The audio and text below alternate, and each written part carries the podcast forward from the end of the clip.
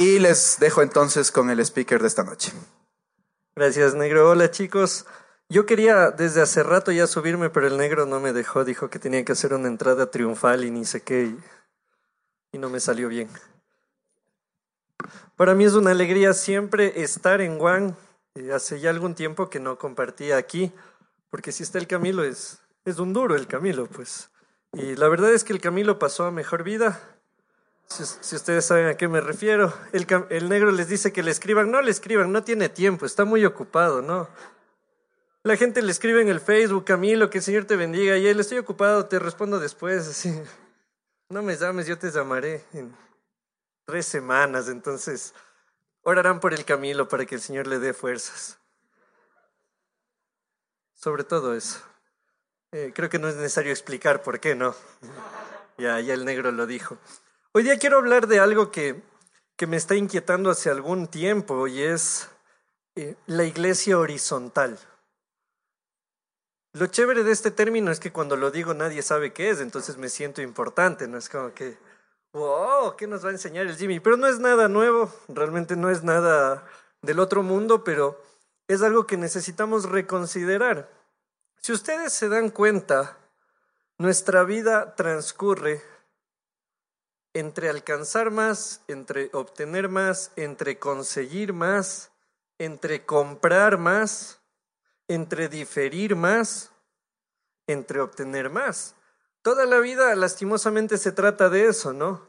Ya estás, estás con una chica, partamos de ejemplos muy sencillos, y te dicen, no, esa no, no es suficiente para vos. Y hay una idea de que te mereces algo más como que tuvieras que subir una gradita, ¿no? Como que hubiera un rango, como que mientras más se aclare el color de la piel, mejor es, ¿no? Y algunos estamos fregados. Tenemos la idea en el trabajo también, en la que mientras más ganas, mejor eres, en la que mientras más cabezas pisas, mejor estás. Eh, antes la gente estudiaba hasta bachiller, entraba a trabajar y trabajaba en lo que haya aprendido toda su vida. Luego vinieron las licenciaturas y las ingenierías. Y los ecuatorianos, como somos excelentes con, con los títulos, tú ibas y le decías, mamá, yo voy a ser licenciado. Y las mamás decían, licenciado, no, mi hijo, usted tiene que ser ingeniero. Pero mamá, psicología no es una ingeniería. No, mi hijo, pero es mejor una ingeniería. ¿Alguien alguna vez escuchó algo así? Ah, todo sí puro gastrónomo frustrado que ahora es ingeniero civil, ¿no? Y hay esa idea de lo vertical, o sea, licenciado, eh, ingeniero, excelente. Y por eso en el Ecuador se han dado cosas tan atípicas como la ingeniería en diseño gráfico. Que yo estudiaba eso. de hecho, mi primer semestre de diseño yo lo hice en una universidad que daba la ingeniería en diseño gráfico, o lo que dijeron por ahí, la ingeniería en marketing, ingeniería en comunicación social. Cacha lo que es eso. O sea, es armar el transistor para la radio. O sea, claro, es hacer la antena parabólica para el canal de televisión. Ingeniería en comunicación social, eso no existe, pero ¿a qué responde? Un título como ese a nuestro deseo de, ser más que el otro. Tú eres licenciado, yo soy ingeniero. Tú eres ingeniero, yo soy máster. Tú eres máster, yo soy PhD. Y recién me enteré que hay los postdoctorados. Qué bestia, nunca se acaba la situación, está largo todavía. Y siempre queremos ir hacia arriba. Y si tú ves, hay muchas marcas en el mercado que tienen una estructura piramidal y siempre queremos llegar más arriba y alcanzar más, pero dentro de eso hay un problemita, chicos. Yo les digo chicos, aunque algunos ya no están tan chicos, ¿no? Pero... Estimados individuos que han venido hoy. Hay un problema cuando empezamos a querer conseguir y conseguir y conseguir, y es que entramos en un bucle en el cual creemos que lo que tenemos nos define. Ese es un problema. Hablemos de los hombres. Sin, acudir al cliché típico que nos, que nos persigue a los hombres, los hombres somos de, a ella me la muché, Con esa man también. Mejor no te cuento. Como que más, soy más. Las chicas también, a veces no presumen de esa manera. Pero todos estamos presumiendo y creemos que por tener más, soy más. Que por alcanzar más, soy más. Que por manejar un mejor carro, soy más. Y nada de eso es evidencia de tu identidad. Nada de eso. Si tú tienes un iPhone, bacán. Yo tengo un Huawei. Mi hermano me regaló un Huawei. Tu iPhone puede hacer más cosas, claro, pero si no tienes saldo estás fregado. Yo sí tengo saldo. No es el tema tener más, es ser. Siempre en la Biblia vas a encontrar que Dios no trabajaba con las pertenencias de la gente, sino con la identidad de ellos. Siempre vas a ver que Jesús, incluso en el Antiguo Testamento, Dios no trabajaba en función de las posesiones de la gente. No es que Dios tenía la lista del buró de crédito, Abraham tiene vacas, con este voy a trabajar. No, es un hombre, tiene un conflicto, tiene una realidad, con él voy a trabajar. Capaz los ángeles le decían, pero él no tiene el presupuesto. Y Dios les decía, soy Dios, brother. yo armo el presupuesto. Dios siempre trabaja con lo que somos, pero nosotros hemos tergiversado lo que Él ha hecho en nosotros y creemos que si tenemos, somos más. Ahora, ¿por qué hablar de iglesia horizontal? ¿Y por qué hablo de todo este, em, de esta introducción de lo vertical? Porque hay algo malo que ha sucedido en la iglesia a nivel mundial, y es que en la iglesia también se ha colado la estructura vertical. ¿Se han dado cuenta? Desde, desde tiempos inmemorables. Dense cuenta que hace no muchas décadas aquí, nuestros curas queridos daban misa en latín. ¿Quién habla latín?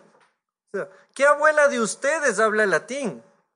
¿Qué tatarabuelo nuestro habla latín? Nadie. Si alguien sabe, alzará la mano, dirá, no, si sabes que mi abuelo es latinólogo. Entonces digo, bueno, pero en la realidad no es así.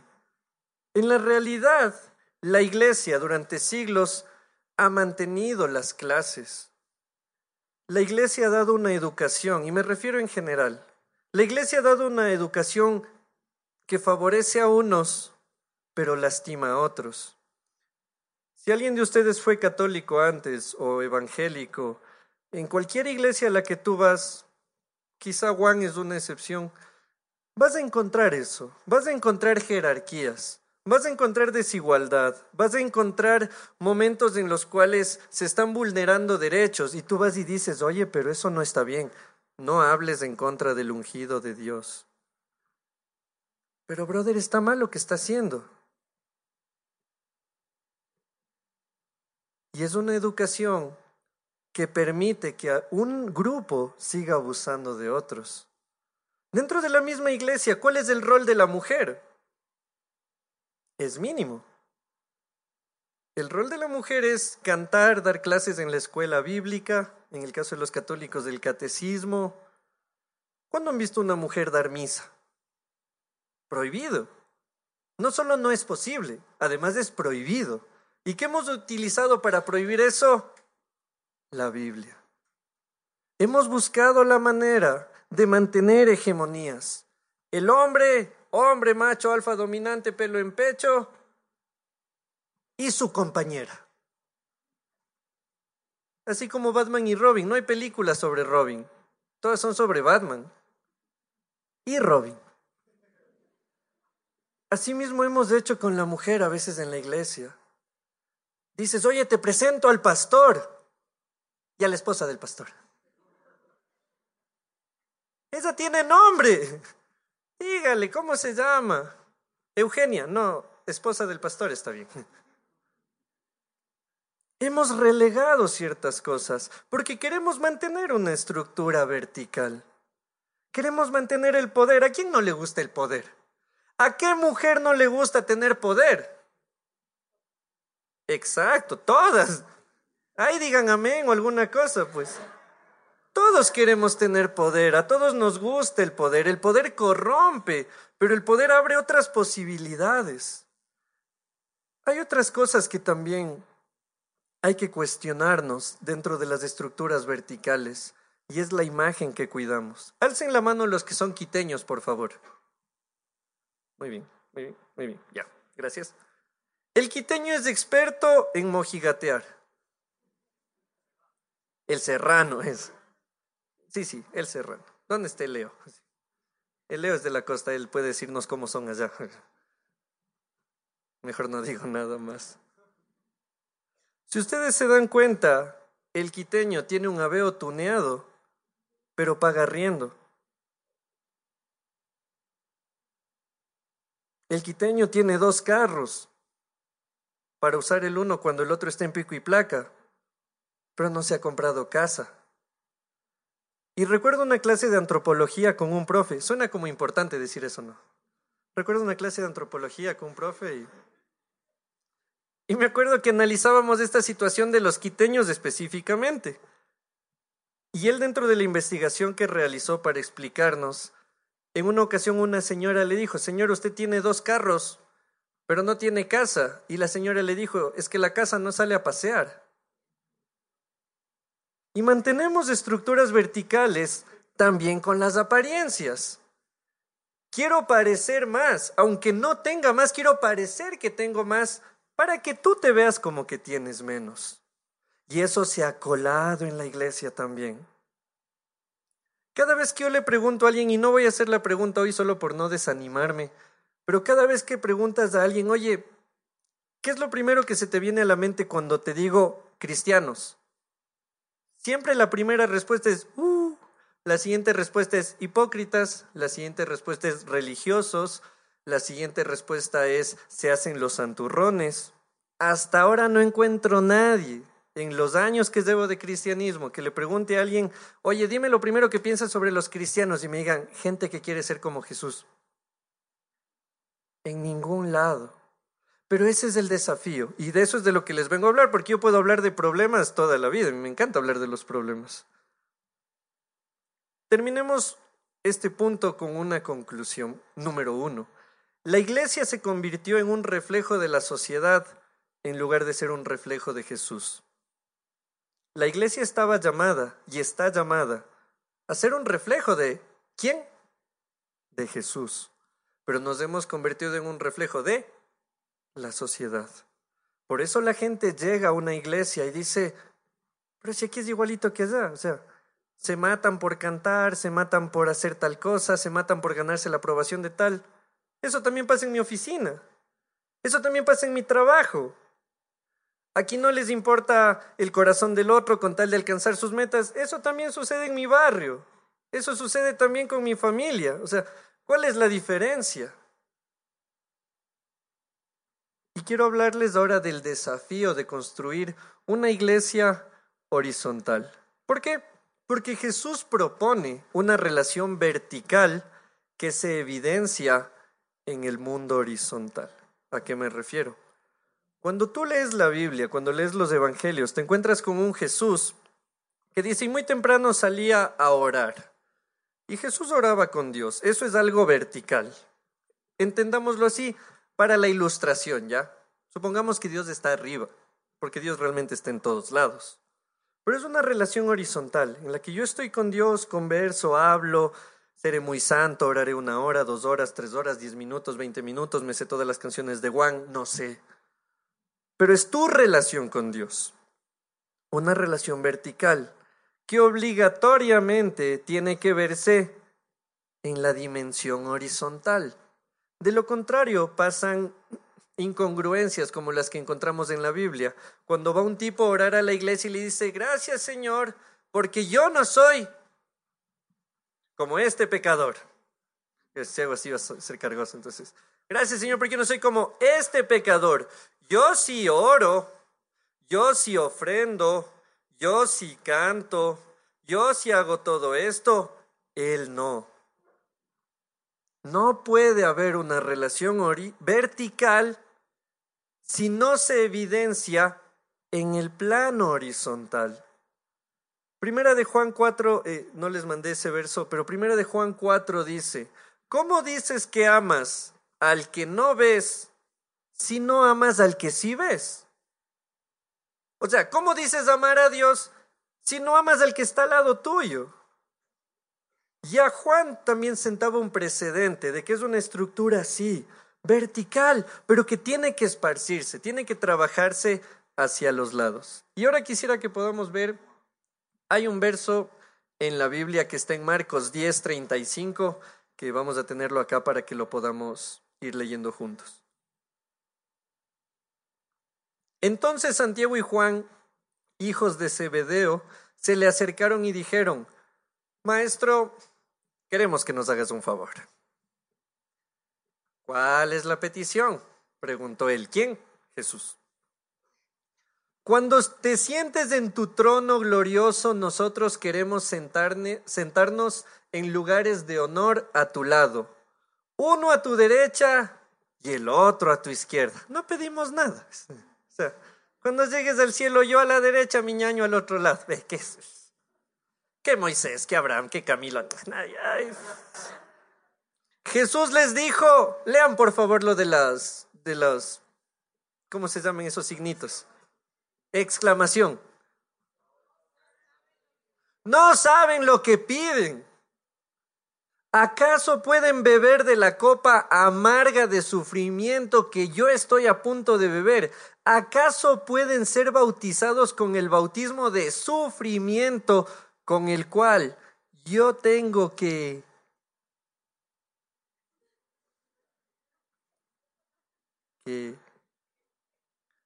ser bautizado, espero.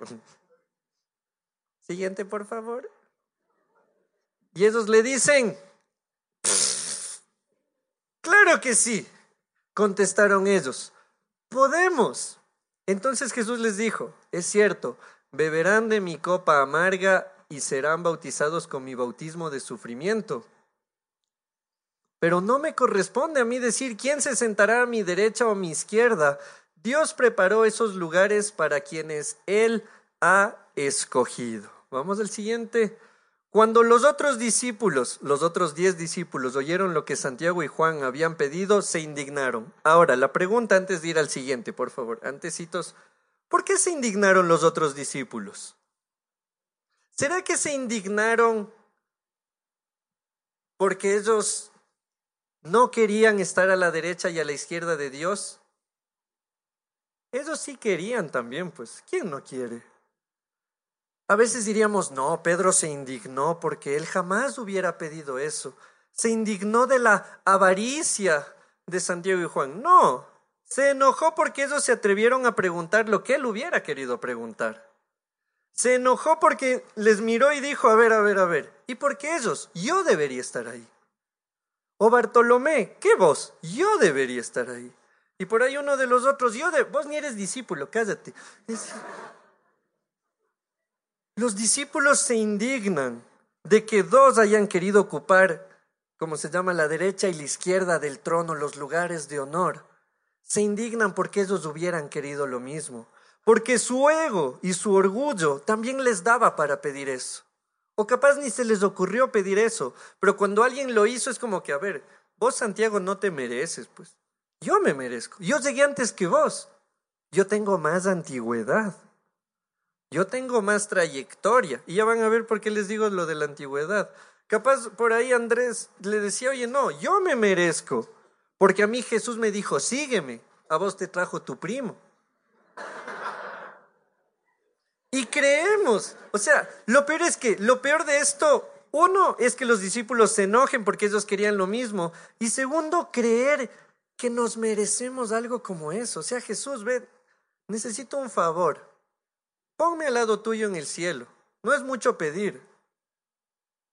Como que mereciéramos lugares. Otra vez el ser humano acudiendo a su estructura vertical, en la que yo sí a la derecha y a la izquierda Ustedes, en los otros puestos que sobren. Qué diferente habría sido que Santiago y Juan se acerquen y digan, oye Jesús, yo creo que a tu lado derecho debería estar Pedro. Qué increíble el trabajo que has hecho con él, oye. Yo creo que Pedro debería estar a tu lado. Y que Pedro le diga, no, que va. Vos, Juan, si vos vas a escribir un evangelio. por esta que vas a escribir un evangelio. ¿Has oído del Apocalipsis? No, es que aún no lo escribes. Vos lo vas a escribir. Y de ahí el otro que diga, no, que va pana. No, no, no, yo no, yo. Bartolomé debería estar. ¿Qué? Bartolomé, qué bestia, qué calidad de servicio el tuyo. Tú deberías estar en el cielo al lado de Jesús. Qué diferente sería, ¿no? Pero no, ahí hubo enojo, porque hay luchas de poderes. Vamos al siguiente, porfa. Así que Jesús los reunió a todos y les dijo, ustedes saben que los gobernantes de este mundo tratan a su pueblo con prepotencia y los funcionarios hacen alarde de su autoridad frente a los súbditos. Pero entre ustedes será diferente. Ojo, no es una opción. No es entre ustedes si desean, será diferente. No es entre ustedes. Ahí organícense para ver si es que cambiamos la situación. Es entre ustedes será diferente. Es un mandato, es una máxima. El que quiera ser líder entre ustedes deberá ser sirviente. Jesús empieza a establecer los principios de la iglesia horizontal. Una iglesia en la que no eres más por estar más arriba, eres más por estar al lado de los otros. Jesús siente un precedente en decir, a ver, a ver, ¿vos crees que por sentarte aquí o por sentarte acá eres más que el resto? No, Cholito. Tú eres más, si cabe la palabra, cuando sirves más a otro cuando levantas a otro, cuando no estás desde tu supertrono de la pseudo santidad viendo quién peca y quién no, así como, mm, pecador, pecador, pecadora, pero yo podría orar por ella, pecador. Jesús no habla de vertical, él habla de relación horizontal. Y vamos, y el, y el que quiera ser el primero entre ustedes deberá ser esclavo. ¿Qué palabra tan fea? ¿Por qué es fea la palabra esclavo o a alguien le gusta? ¿Quién de ustedes sería mi esclavo? Encima más del negro y quiere que yo sea el esclavo, han de decir.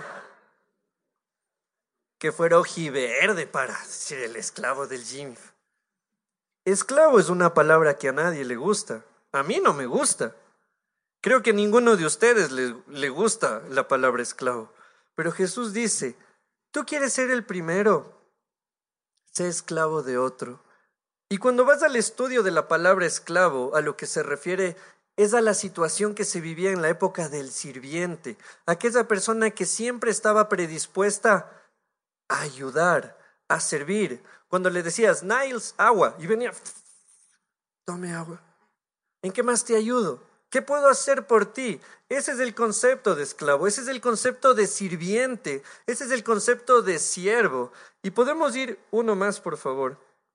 Pues ni aun el Hijo del Hombre vino para que le sirvan, ni aun el Hijo del Hombre vino para que le sirvan, sino para servir a otros y para dar su vida en rescate por muchos, por muchísimos. Eso está en Marcos 10, y ustedes lo pueden leer, si alguien está apuntando, va a encontrar esto en Marcos desde el 35, Marcos 10, 35. Pero hay una cosita más que quisiera leer en, en Lucas 22, que es el relato similar. Recuerden que los escritores de la Biblia no es que se reunieron a ver vos qué vas a poner, entonces yo pongo esto, no, sino que cada uno lo escribió desde lo que recordaba, desde los testimonios que recopilaba. Y Lucas 22 dice, Tuvieron además un altercado sobre cuál de ellos sería el más importante. Qué mudos, ¿no? Como ponernos a pelear aquí por quién se va a sentar al lado del Camilo. O sea, el Camilo diría, pana, con que vayas el jueves al Virgilio Guerrero y ayudes allá. Suficiente, ¿sí o no? Pana, con que vengas a las seis y ayudes a arreglar sillas, suficiente. ¿Para qué te quieres sentar al lado? Pero los discípulos, a pesar de estar con el maestro de maestros, peleaban por tonteras como esta. ¿Quién va a ser el más importante? Judas descalificados. Jesús les dijo, nuevamente les repite el mismo verso de Marcos en Lucas, los reyes de las naciones oprimen a sus súbditos y los que ejercen autoridad sobre ellos se llaman a sí mismos benefactores. No sea así entre ustedes, al contrario, el mayor debe comportarse como el menor. ¿Se acuerdan lo que les hablé de la trayectoria hace un momento? A veces nosotros pensamos que por antigüedad Dios tiene que atendernos primero. No sé si a alguien le ha pasado, les voy a abrir el corazón en esto, en los minutos que me quedan, sí. No sé si a alguien le sucedió esto, pero yo recuerdo muchas ocasiones de estar en la iglesia orando por alguna cosa, pidiéndole a Dios algo, no sé, alguna cosa que necesitaba. Y, en toda iglesia siempre hay la situación de la persona que viene de la peor, la peor, la más inmunda, así la zarapastrosa historia de la vida y que oraba por algo y ¡pac! Dios le cumplía. Y a mí me daba iras, porque dentro de mí estaba mi pensamiento de Dios, pero yo he estado aquí metido años. ¿Por qué a mí no me oyes? O sea, Dios pasó más horas en la iglesia que el pana. ¿Por qué le oyes a él primero y no a mí? Acudimos al pedigrí. Y por eso Jesús también lucha con la idea de la trayectoria y de los años de antigüedad. Y hay otra parábola en la que él menciona el tema de los tiempos. Porque a veces creemos que, que por ir más años eres más delante de Dios. ¿Y, tú cómo te llamas, Jimmy? Dos años en Juan. Nati, estoy desde que era One Heart. ¿Qué será eso? Hice catecismo, tengo todas las confirmaciones. y creemos que es por medallitas. ¿Y Jesús qué dice? No sea así entre ustedes, al contrario, el mayor debe comportarse como el menor, como el guambra, como el novato, como el que le ponen al arco. Siempre al más pelado va al arco, ¿sí o no? Vos de arquero. No sabemos que el arquero es del 50% del equipo. Y Jesús dice, no te vengas a ser el gallo por tus años, como el más joven. ¿Cómo llega el más joven? Con ese deseo de aprender, de crecer. ¿Qué hago? ¿En qué ayudo? ¿Cómo se hace esto? Siempre que llega alguien nuevo es bien chévere, ¿no? Porque dice, oye, y deberíamos cambiar esto, y necesitamos arreglar esto, y necesitamos hacer esto. Y, cuando ya estás medio tostado en el trabajo, le dices, uy, pan, así mismo es al comienzo. ¿Sí o no? Llega, no, Jimmy, deberíamos implementar esto y ni sé qué, y ni sé cómo, ni sé cuánto. Hay una nueva teoría que ni sé qué, ni sé cómo. Hay un estudio, hay una aplicación que te hace esto que vos andas haciendo en la máquina de escribir y vos decís, pana, pana, pana, pana. Tranquilícese, brother. Yo soy el de la experiencia. Acudimos a ese argumento. Por eso Jesús dice, no, compórtate como el más joven, como el que tiene esas ganas de aprender, como que no supieras. No llegar a Juan y decir, a ver, veamos, ¿de qué mira hablar este manches? Ay, Marcos, Lucas. Sí, me he leído Marcos, Lucas, todo me he leído yo. No, no lleguemos con esa actitud, como el más joven, por favor. Y sigue, y el que manda como el que sirve. Y vamos a ver en el siguiente, hay algo que a mí me encanta. Una pregunta Jesús les hace, ¿quién es más importante, el que está en la mesa o el que sirve? ¿Ustedes qué dirían? O sea, si, ustedes le invitan a Obama a almorzar en la casa, ¿en dónde le ponen? ¿En la mesa o a servir? En la mesa, pues. ¿Por qué? Porque tenemos el concepto de que no, pues le estoy invitando a él porque él es importante y yo le sirvo. ¿Sí o no? O sea, en la lógica común y corriente eso sucede. Pues. ¿Quién es más importante, el que está a la mesa o el que sirve? Y Jesús responde para los que nos jalamos la respuesta. ¿No lo es el que está sentado en la mesa? Claro, el que está sentado es el más importante, es obvio. Sin embargo, yo estoy entre ustedes como uno que sirve. Fascinante. Uno más, por favor. Ahora bien, ustedes son los que han estado siempre a mi lado en mis pruebas. A mi lado. Por eso yo mismo les concedo un reino, así como mi Padre me lo concedió a mí, para que coman y beban a mi mesa en mi reino y se sienten en tronos para juzgar a las doce tribus de Israel. Eso ya es más un tema cultural. Pero Jesús habla de servicio. ¿Quieres ser el mayor? Actúa como el menor. ¿Quieres ser el que dirige? Sirve. No te hagas el que diriges. Sirve. ¿Cuándo aprenden más ustedes? ¿Cuando les ordenan o cuando ven a otro hacer? Cuando vemos a otro hacer, ¿no? Le ves a otro hacer y dices, ah, ve, así ha sido. Pero te dicen, haz. Y haces y te caen encima por hacer mal. Pero Jesús no lo hacía así. Jesús no pensaba en situación vertical. Jesús pensaba en relación horizontal. Tu amor por Dios, escuchemos bien porque, porque es necesario que lo entendamos. Nuestro amor por Dios tiene que evidenciarse con la gente que está a nuestro alrededor. Tiene que. No hay opción. Si no, Jesús hubiera bajado directo a la cruz. Pero no lo hizo. Vino a relacionarse con la gente. Viene a romper todos los estándares, viene a romper todos los paradigmas que habían. Jesús era un tipo que no hubiera sido bien visto en la iglesia. Amigo de mujeres, amigo de borrachos, amigo de prostitutas. Le echaron de la iglesia una vez. Va un día, lee el texto y dice, va a venir el Mesías y les dice, aquí estoy, yo soy. Casi le matan. Nuestro amor por Dios tiene que evidenciarse. Pero ahora un paso más. Y, la frase que siempre es chévere decir. Quiero invitar a la banda. Chicos, es es en serio.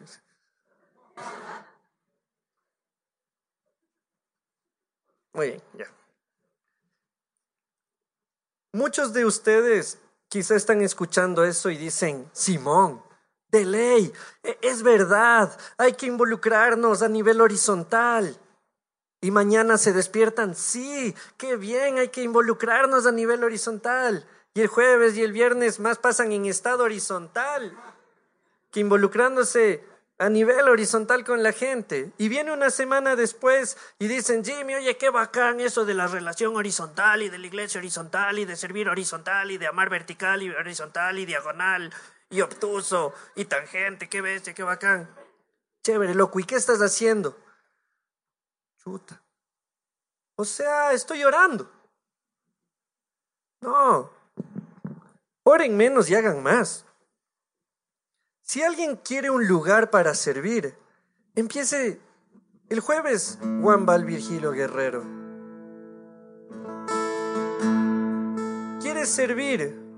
Pregúntale a la persona que está a tu lado después de la reunión y dile, oye, ¿cómo estás? ¿Estás bien? Y si te dice, loco, no tengo para el pasaje, no le digas, voy a orar por ti. Dale para el pasaje. ¿Sí o no, Steve? Claro. alguien viene y te dice, pana, sabes que estoy fregado, no me pagan en el trabajo, estoy complicadazo con, con el yese. Reúnete entre cinco, pongan a cinco dólares y la cola aunque sea para el 10% de la cuota, no sé. Pero dejemos ya ese cliché del voy a orar por ti, voy a orar por ti, voy a orar por ti. Haz, ama haciendo, ama demostrando no solo palabreando. ¿Quieres hacer? Hay organizaciones. Puedes buscar en Facebook, hay una organización que se llama Casa Mis Sueños, que trabaja con mujeres que han sido víctimas de violencia en cualquiera de sus tipos. Búscales, Casa Mis Sueños, y llámales, ¿qué necesitas? ¿En qué te puedo ayudar? Y si es que no tienes mismo, mismo un centavo, diles, ¿En qué puedo orar por ti? Pero ora de verdad. No digas voy a orar por ti y luego ni oras. De verdad demostremos amor. Eso es lo único que nos va a diferenciar con quienes no creen en Dios. Jesús dijo, y este versículo repito en todo lado, en esto conocerán que son mis discípulos, en que se aman los unos a los otros. Es hora de demostrarnos amor a nivel horizontal. Que el amor vertical que recibimos podamos compartir. Busca organizaciones, llama, habla con el Steve, habla con el negro, dile negro, ¿cómo puedo ayudar? No tengo plata, pero tengo una ropa en la casa, eso se puede llevar al Virgilio. Negro, ¿en qué te ayudo? ¿Sabes de alguna familia que esté en necesidad? ¿Cómo puedo aportar? ¿Cómo puedo ayudar? ¿Cómo puedo bendecir? ¿Cómo puedo ser parte de esto? Y si te dicen pana, pero verás que no hay selfies, mejor. Porque esto no se trata de figurar. El amor jamás se va a tratar de figurar. Hagamos una oración.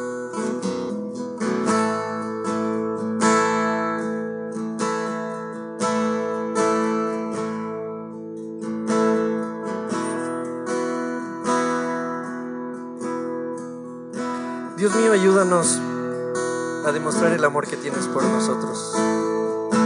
Esa es la única petición que tengo hoy. Siempre decimos que nos has amado muchísimo, pero hoy día te pido que por favor nos ayudes a demostrar ese amor. Que por favor nos ayudes a movernos por ese amor. Que por favor nos ayudes a meter la mano en el bolsillo, en la mochila, en el cajón de ropa y bendecir a otro. Que cuando el que viene llorando busque un abrazo, podamos ser nosotros los que le pongamos el hombro. Que dejemos de buscar tanto escalafón vertical y, empecemos a conectarnos más a nivel horizontal, Dios. Por favor. Por favor. Si deseas, te invito a ponerte de pie.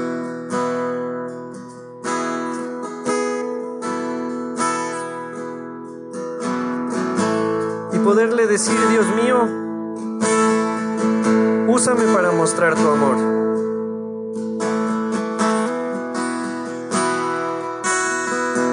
Dios mío, úsame para mostrar tu amor. Y ya vas a ver cómo Dios se encarga de cumplir esas palabras. Que Él se tome en serio lo que le decimos.